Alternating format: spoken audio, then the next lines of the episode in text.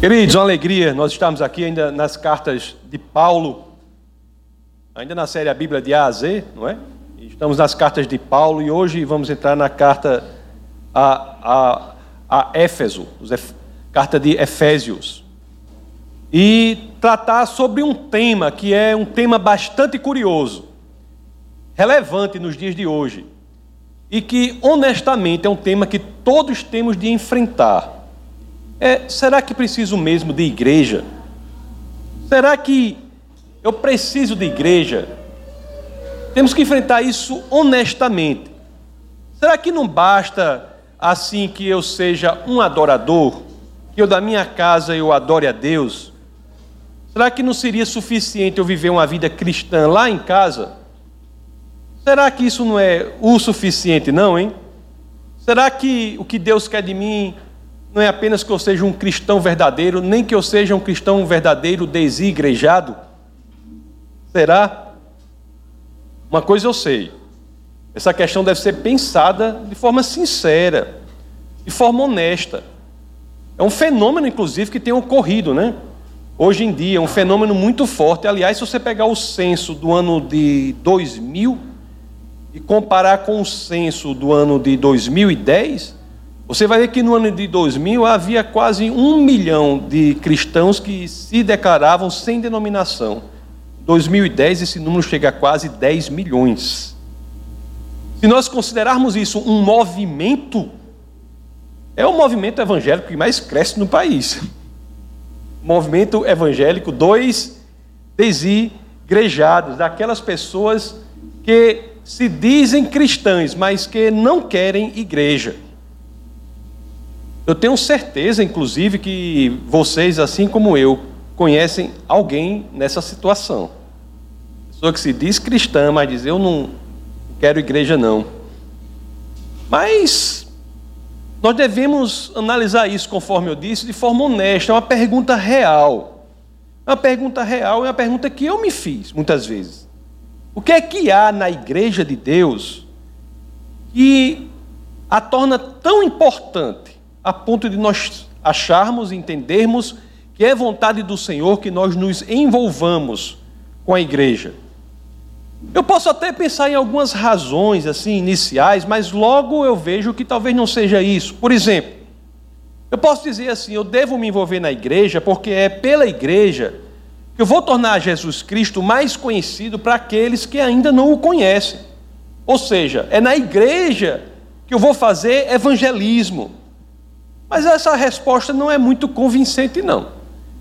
Eu posso tornar Jesus Cristo mais conhecido para aqueles que ainda não o conhecem fora da igreja. Aliás, eu devo fazer isso. No meu relacionamento, nos meus relacionamentos profissionais, familiares, com amigos, é tarefa de cada um aqui tornar Jesus Cristo mais conhecido. Então, a igreja, embora seja algo importantíssima, importantíssimo para o evangelismo, não é algo sem a qual o evangelismo não possa ser feito. Aí eu posso pensar: será que eu preciso da igreja para que eu possa louvar ao Senhor? Bom, na igreja nós louvamos ao Senhor e experienciamos aqui um louvor fabuloso, magnífico, voltado para Deus. Pessoas com o coração voltado para o Senhor, e isso realmente é uma experiência muito importante, uma dimensão importantíssima da igreja. Mas se eu disser para vocês que a razão de ser da igreja é louvar o Senhor, eu estou pensando de maneira muito estreita, porque eu sei que nós podemos reunir, não é, uns dois ou três amigos na nossa casa, com um violão e uma pizza morna, e fazer uma verdadeira reunião de adoração a Deus. Não é verdade? Aliás, essas reuniões servem até para ter algum tipo de comunhão, não é? Com os irmãos. E para que, que serve a igreja? Para que, que serve a igreja? Tem algumas denominações que, de maneira, a meu sentir, absolutamente equivocada, dizem que a igreja é essencial para a salvação. Aí, aquele exemplo do ladrão na cruz que eu sempre trago, porque ele é um exemplo que bota muita doutrina errada abaixo, viu? Aquele exemplo do ladrão na, na cruz, eu estou sempre falando porque aquele exemplo, como diz lá em nós, é para torar. É para torar. O ladrão, não é? Que nada oferecer a Deus, como eu sempre digo, era um ladrão, não poderia fazer boas obras porque suas mãos estavam pregadas na cruz, não poderia caminhar nos caminhos, né, na, nas veredas da justiça, porque seus pés estavam pregados à cruz, não poderia fazer curso bíblico, não é?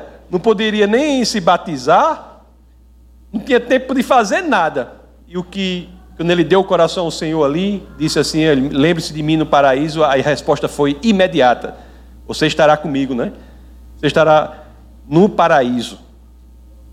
Aquele ladrão havia tomado o café da manhã com o diabo e iria jantar com Deus, sem nunca ter sequer botado os pés na igreja. Então, igreja não é algo necessário para salvação.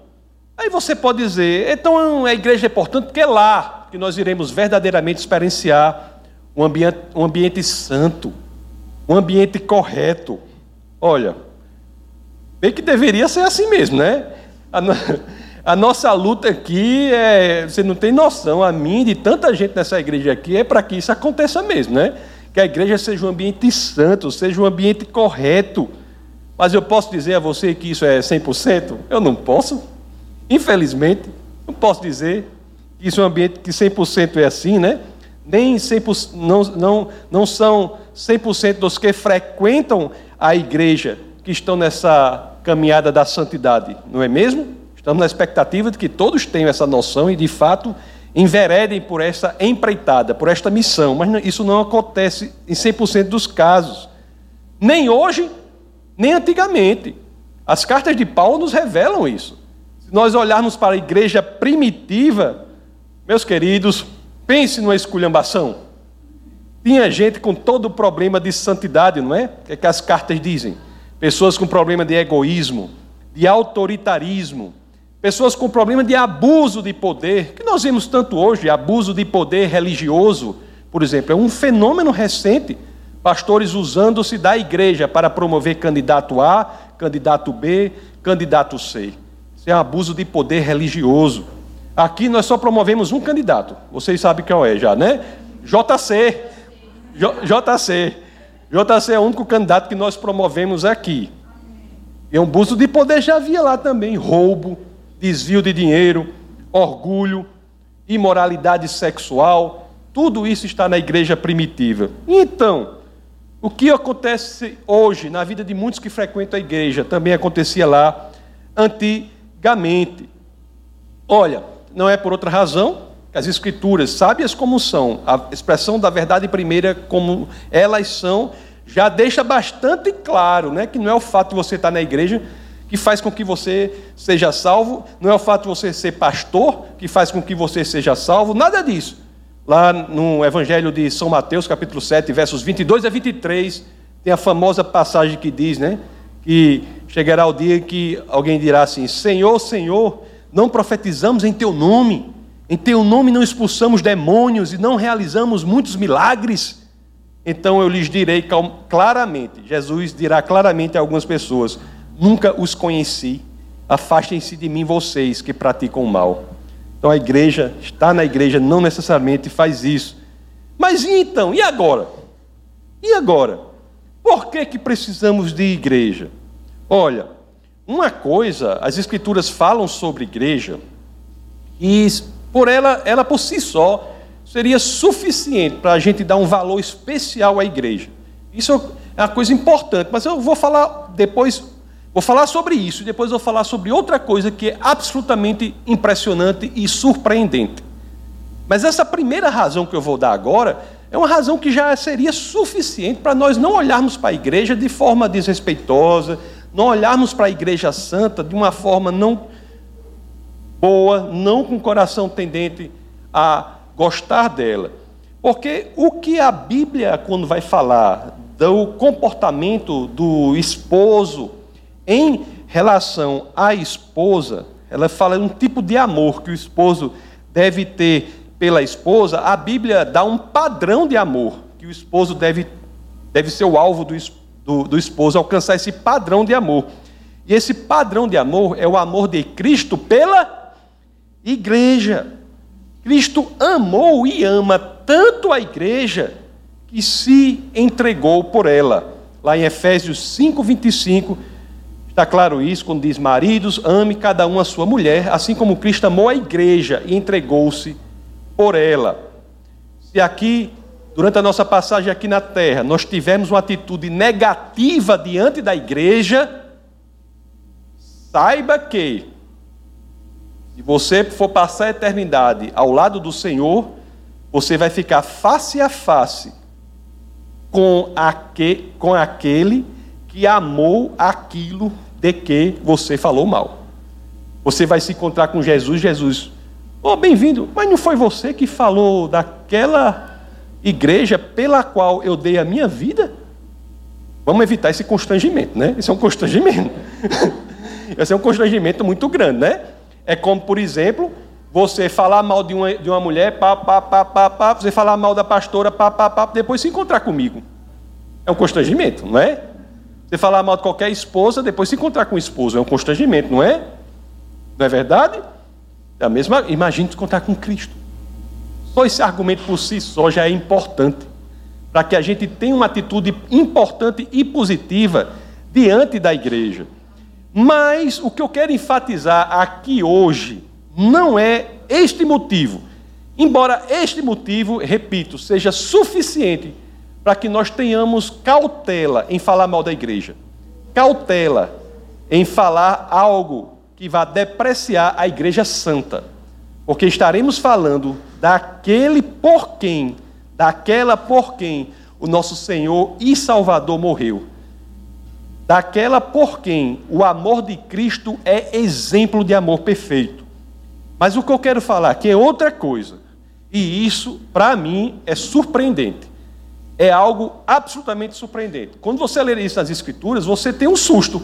Tem um susto. Você deve ler naquelas poltronas que tem proteções laterais para que você não caia rolando no chão, de tão impressionante que é.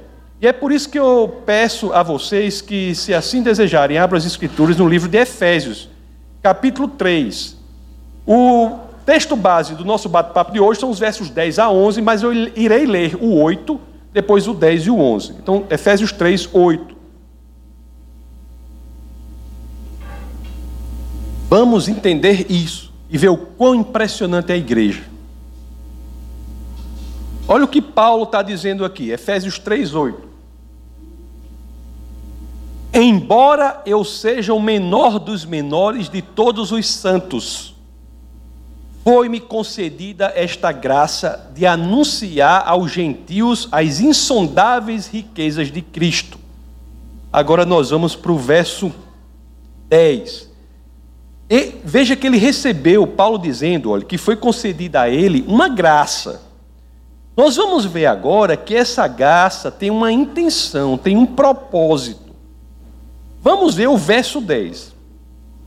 A intenção dessa graça era que agora, mediante a igreja, a multiforme sabedoria de Deus se tornasse conhecida dos poderes e autoridades nas regiões celestiais, de acordo com o seu eterno plano que ele realizou em Cristo Jesus, nosso Senhor.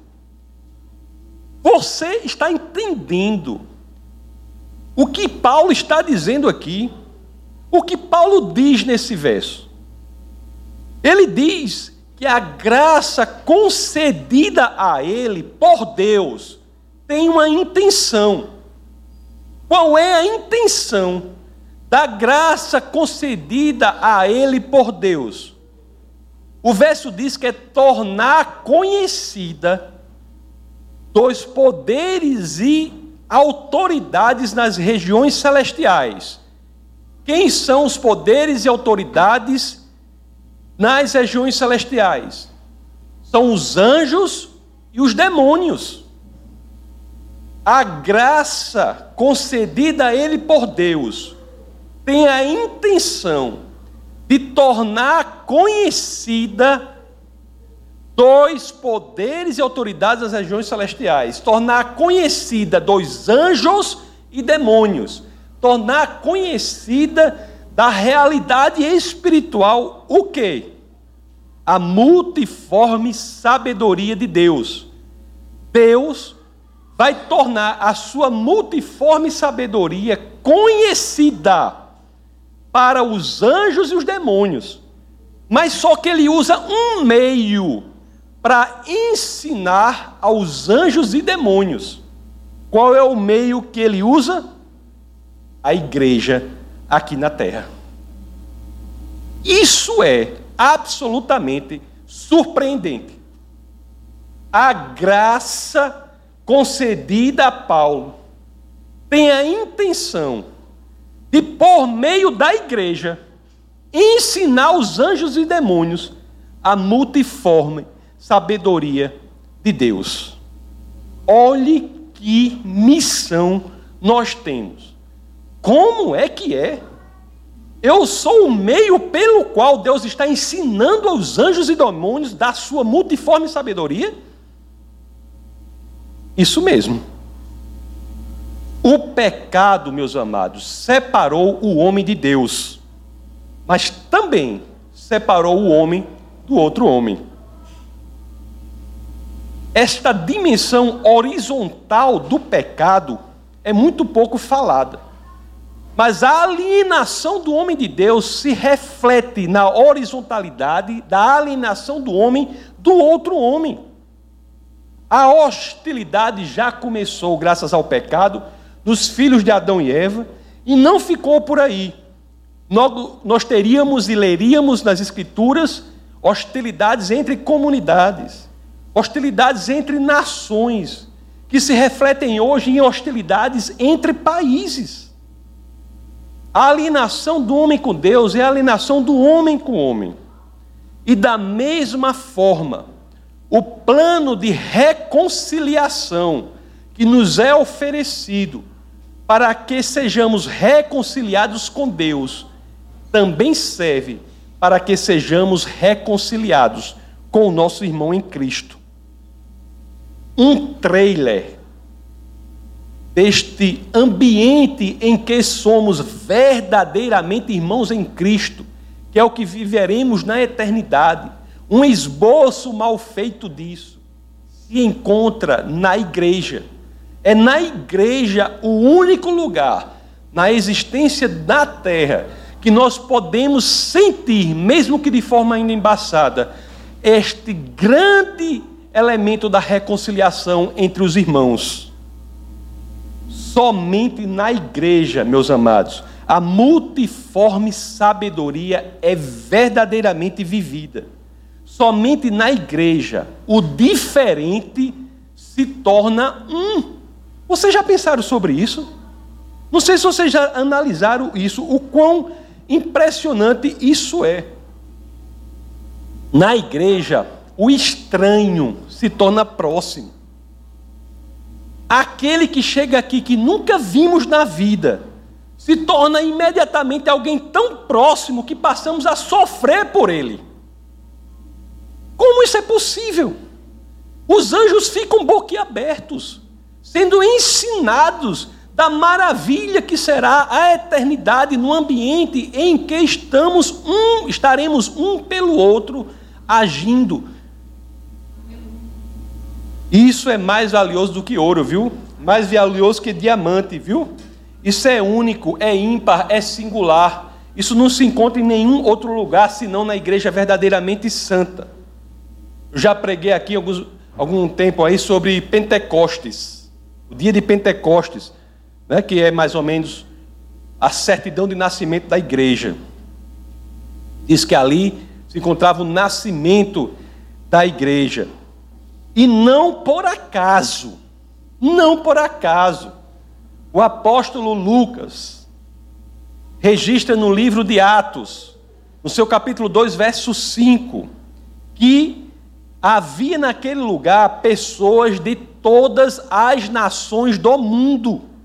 As escrituras dizem: havia em Jerusalém judeus tementes a Deus, vindos de todas as nações do mundo. Pela primeira vez, meus amados, depois da queda, pela primeira vez depois da queda, o diferente encontrou a verdadeira unidade. Não há cultura, não há raça, não há língua, todos se tornam irmãos em Jesus Cristo. Isso é algo que só é experienciado na igreja. A igreja é um flash da nova criação, é um relâmpago da nova criação.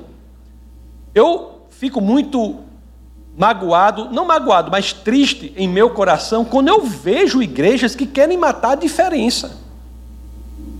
Querem que as pessoas se fiquem absolutamente indistinguíveis umas das outras. Isso daí é exatamente o contrário do cristianismo. O cristianismo é o enaltecimento da sua individualidade. E para que, por meio desta multiforme diversidade, você possa entender o poder de Deus aqui na terra.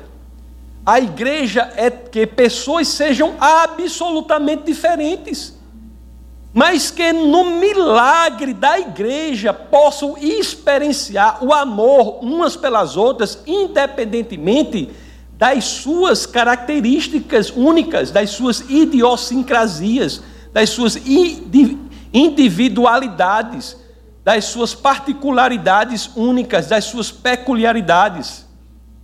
Cada um deve ser único e é um, um agrupamento dessas pessoas ímpares e diferentes, umas amando as outras, que os anjos e demônios estão boquiabertos, vendo a unidade onde há tanta diversidade, tanta diferença.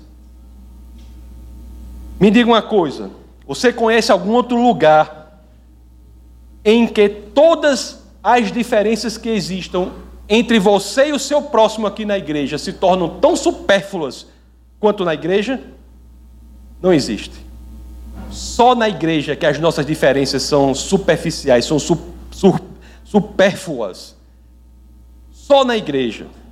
Porque em Cristo nós somos irmãos. Você já notou que um cristão aqui em Natal, cristão, qualquer um daqui da gente de Natal, tem muito mais a ver com um cristão da África, da Ásia, do Oriente Médio, do que com um vizinho da sua rua que não é cristão? Você já pensou sobre isso? Se você encontrar um verdadeiro, não estou falando do hipócrita, não. Se você encontrar um cristão genuíno, seja árabe, judeu, ou seja lá o que for, seja de qualquer lugar que seja, você terá muito mais em comum com ele do que com o seu vizinho da sua rua, se ele não for cristão. Não é verdade? Ou não? Nós temos aqui Sara. Vem cá, Sara. Come here. Yeah, come over here.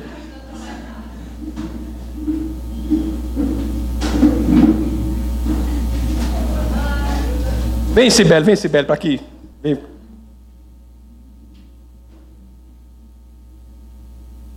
Sara chegou aqui faz quanto tempo? Missionária, chegou aqui faz uma semana. É. You got here over a week ago, right? Ela chegou uma semana here, aqui. Ela chegou uma semana aqui. Ela chegou faz uma semana aqui.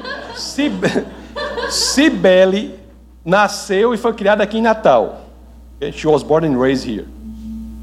Elas têm mais em comum por serem cristãs, you have more in common just because you guys are Christian, do que Sara e uma vizinha dela lá no estado dela de Ohio que não é cristão, que não é cristã. Then you in a neighbor in Ohio that is not a Christian. Isso é um milagre. Hug each other.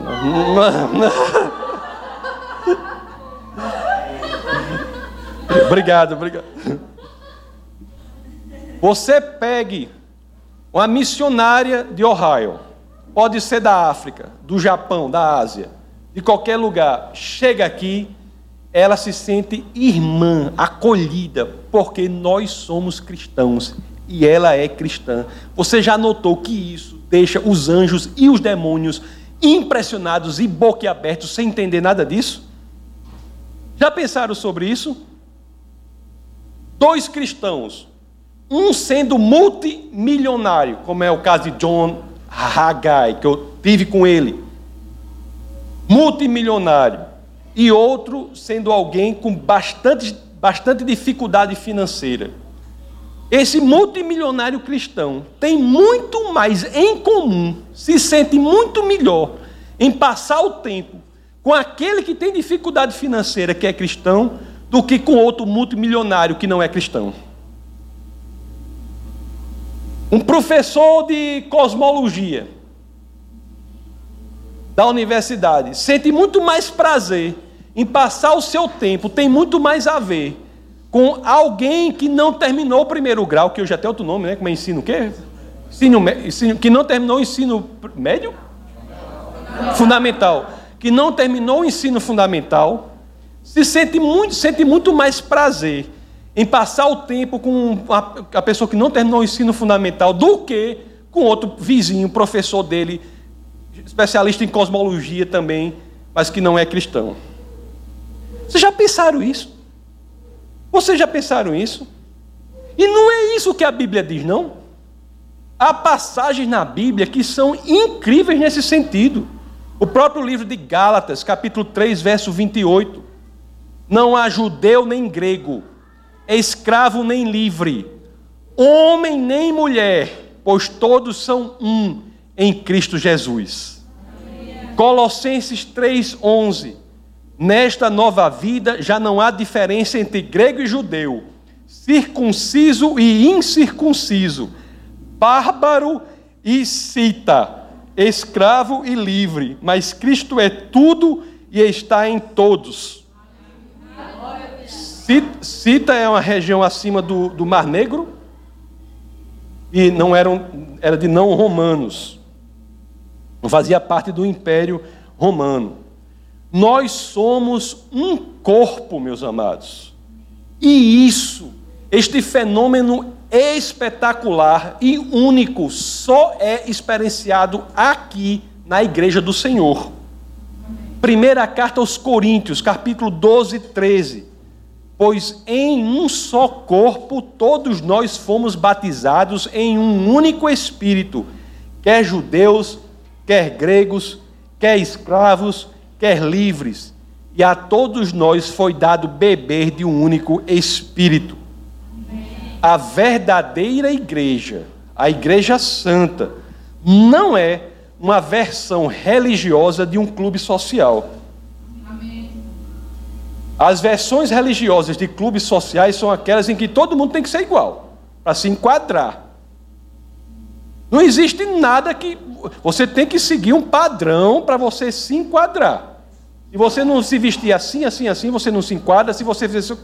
Isso é o contrário do que Cristo, Deus quer usar para mostrar o seu poder aqui na terra.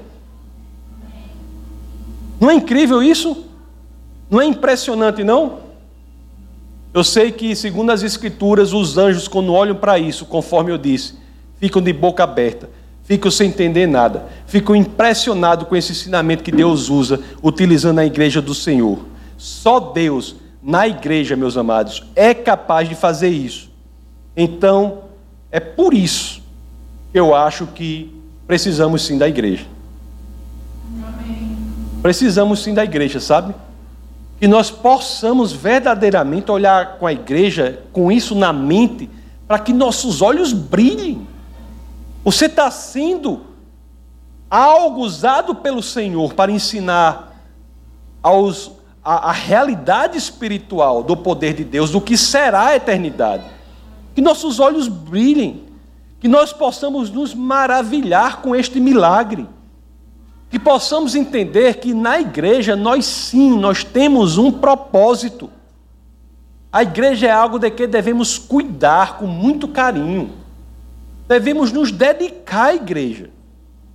Porque é isso que está informando ao mundo algo que só Deus pode fazer. É na igreja santa que nós temos uma ideia do estilo de vida que teremos no céu. Por isso precisamos da igreja. Por isso devemos amar a igreja. Porque a igreja, em última instância, ela nada mais faz do que glorifica a Deus.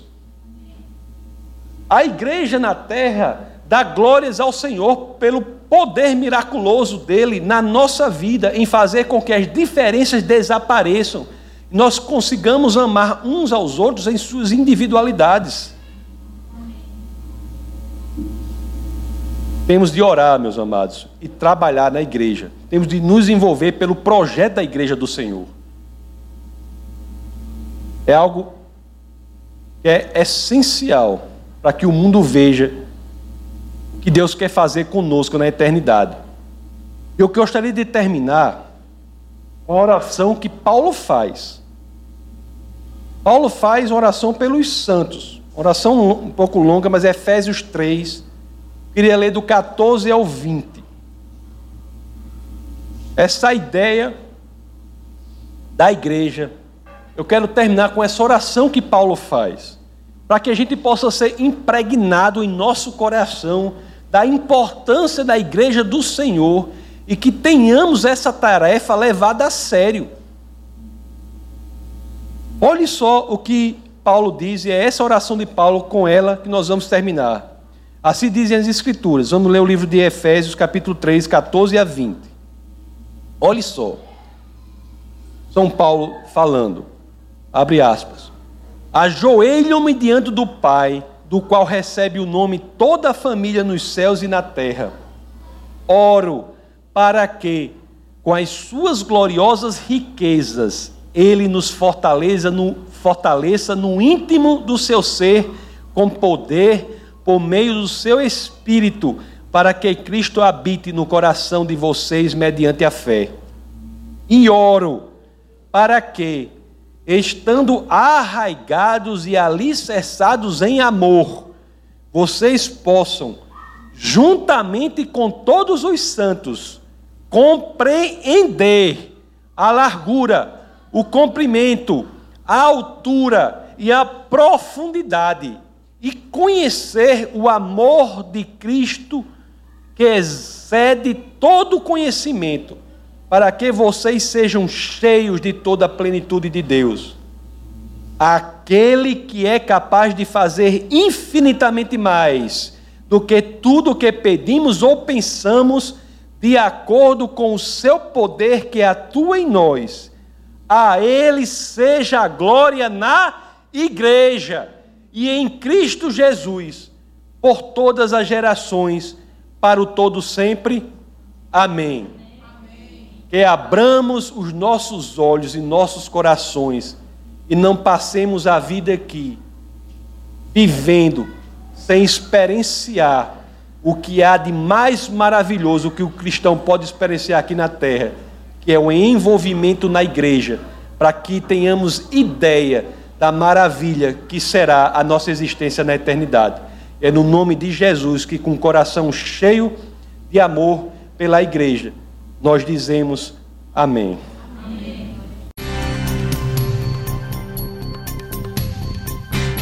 Essa foi uma produção do Ministério Internacional Defesa da Fé, um ministério comprometido em amar as pessoas, abraçar a verdade e glorificar a Deus. Para saber mais sobre o que fazemos, acesse defesadafé.org.